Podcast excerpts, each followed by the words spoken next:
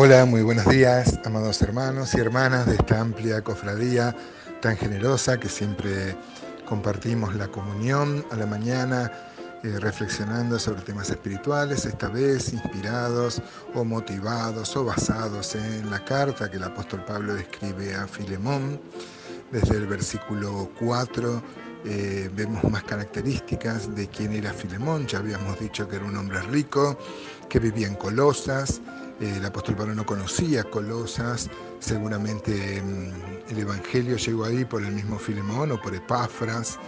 eh, que conocieron al apóstol Pablo en Éfeso, probablemente. Pero mm, desde el versículo 4 hasta el versículo 7 empezamos a descubrir, nos asomamos a virtudes que tenía este hombre,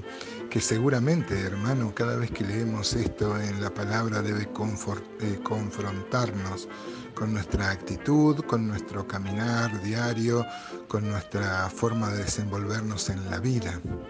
Dice el versículo 4 entonces de Filemón, dice, doy gracias a mi Dios, haciendo siempre memoria de ti en mis oraciones porque oigo del amor y de la fe que tienes hacia el Señor Jesús y para con todos los santos, para que la participación de tu fe sea eficaz en el conocimiento de todo el bien que está en vosotros por Cristo Jesús, pues tenemos gran gozo y consolación en tu amor, porque por ti, oh hermano, han sido confortados los corazones de los santos. En la versión Dios habla hoy, acabé de leer la versión eh, Reina Valera, este, dice, siempre doy gracias al acordarme de ti en mis oraciones, porque he tenido noticias del amor y de la fe que profesas al Señor Jesús y a todos los que pertenecen al pueblo santo. Y pido a Dios que tu participación en la misma fe te lleve a comprender todo el bien que nosotros podemos hacer por amor a Cristo. Estoy muy contento y animado por tu amor, ya que gracias a ti, hermano, los que pertenecen al pueblo santo han sido consolados. Descubrimos acá que mm, Filemón era más que un líder de la iglesia, era un hombre que su vida, su casa, era hospedadora y encontramos que era un hombre al que no era difícil pedirle favores como el que le va a pedir el apóstol Pablo acerca de Onésimo. Era un hombre generoso y, y mostraba esa generosidad como muestra de su conversión a Cristo. Una vez un hermano que ha influido mucho en mi vida, él me dijo, ¿cómo te gustaría que te recuerden? ¿Qué, te gustaría que dijeran en tu velorio? ¿Qué, ¿Qué te gustaría que dijeran en tu lápida? Qué bueno, me parece que Filemón entendió lo que muchos, no, muchos cristianos no entienden en toda la vida que la vida no consiste en tener cosas si esas cosas no se usan para el provecho de albergar a otros, de bendecir a otros y que a través de eso podamos extender el reino de Dios. Este mismo hermano me decía que cuando yo llegue al cielo, luego de partir de este mundo, no me van a preguntar qué clase de casa tenía si era grande, si tenía comodidades, si tenía, este, no me van a preguntar qué clase de casa, lo que me van a preguntar es si a cuántos cobijé. No me van a preguntar qué auto tenía, sino a cuántos he llevado. Recuerdo, este, una vez tuve una experiencia un tanto ingrata, un tanto este, agria, Estábamos en una reunión, después de, la reunión de la, de la, iglesia fuimos a una casa y yo estaba ahí en esa casa y escuchaba, no era la persona con la que yo estaba hablando, ni aún estaban en el grupito, pero hablaba tan, tan efusivamente este, este hermano que pudimos escuchar todo lo que estábamos en este grupo, el comentario que él estaba haciendo. Él estaba contando una anécdota de cómo había gastado un dineral en limpiar el tapizado de su auto y que había ido a una reunión y luego viniendo de la reunión encontró a una de las hermanas de la iglesia que tenía tres hijos.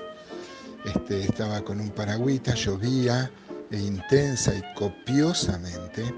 y estaba esperando este,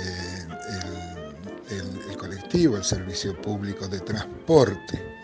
Y él dice que sintió, dice, este, eh, yo te debería verla, pero había gastado mucho dinero en limpiar el tapizado de su auto y sus hijos ahora ya estaban seguramente este, con los pies sucios, con el barro. Y él dice, y tuve que optar, y bueno, a veces uno tiene que fijarse también, porque uno es un buen mayordomo, decía él, ¿no? Y disfrazaba de, con un discurso espiritual, este, como diciendo que él debía cuidar las cosas que el Señor le había dado, que es verdad por un lado, pero no, este, ella, él había dejado a esta madre y lo contaba, lo contaba él mismo, lo contaba como que este, era como un mérito, porque justamente él debía ser eh, también este, buen mayordomo y no entonces no andar subiendo a todos a su auto. Yo no tenía la confianza con este hermano, pero a mí me habían invitado a hablar en esa iglesia, entonces yo me, paré y les pregunté a los hermanos qué pensaban y fue un buen debate. Y este hermano, la verdad que quedó en soledad, gracias a Dios, porque nadie compartía ese, ese pensamiento. Mis hijos han estudiado en el Instituto Bíblico, yo no tuve esa oportunidad y se relacionaban con, este, con ministerios y con personas este, de, otros países y muy, en muchas oportunidades este, se dio el caso que mi hijo y mi hija venían con compañeros del Instituto Bíblico o haciendo un ministerio, trayendo, el, por ejemplo, el coro o el, o el show infantil y necesitamos conseguir hermanos que hospeden durante los días que están sirviendo este, generalmente cuando invitamos a un predicador se necesita una sola casa, pero a veces venía el coro que tenía 30, 40 personas, no me acuerdo, pero se necesitaban varias casas y lo difícil que era, lo difícil que era conseguir este, conseguir este, quien, quien abra su casa y sea generoso al, al hospedar. ¿no? Pablo destacó el amor y la bondad de, Filemón. Él había abierto su corazón y su hogar a la iglesia y debiéramos imitarlo. Pero yo quería hacer énfasis hoy en este minutito que, mm, me queda acerca de cómo todos oían de este, dice el versículo 5, porque oigo el del amor que, mm, que, que mostraba él hacia Jesús y hacia, hacia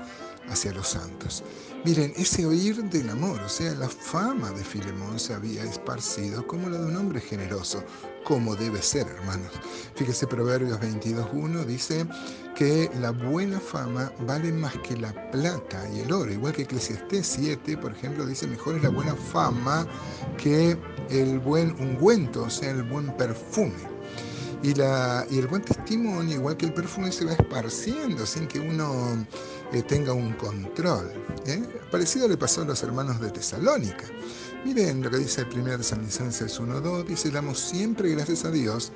eh, por todos vosotros, haciendo memoria de vosotros en vuestras oraciones, acordándonos sin cesar delante de Dios y Padre de nuestro, de la obra de vuestra fe, del trabajo de vuestro amor y de vuestra constancia en la esperanza de nuestro Señor Jesucristo, porque conocemos, hermanos amados de Dios, vuestra elección, pues nuestro Evangelio no llegó a vosotros en palabras solamente, sino también en poder, en el Espíritu Santo y en plena certidumbre, como bien sabéis, cuáles fuimos entre vosotros por amor de vosotros. Y vosotros vinisteis a ser imitadores de nosotros y del Señor,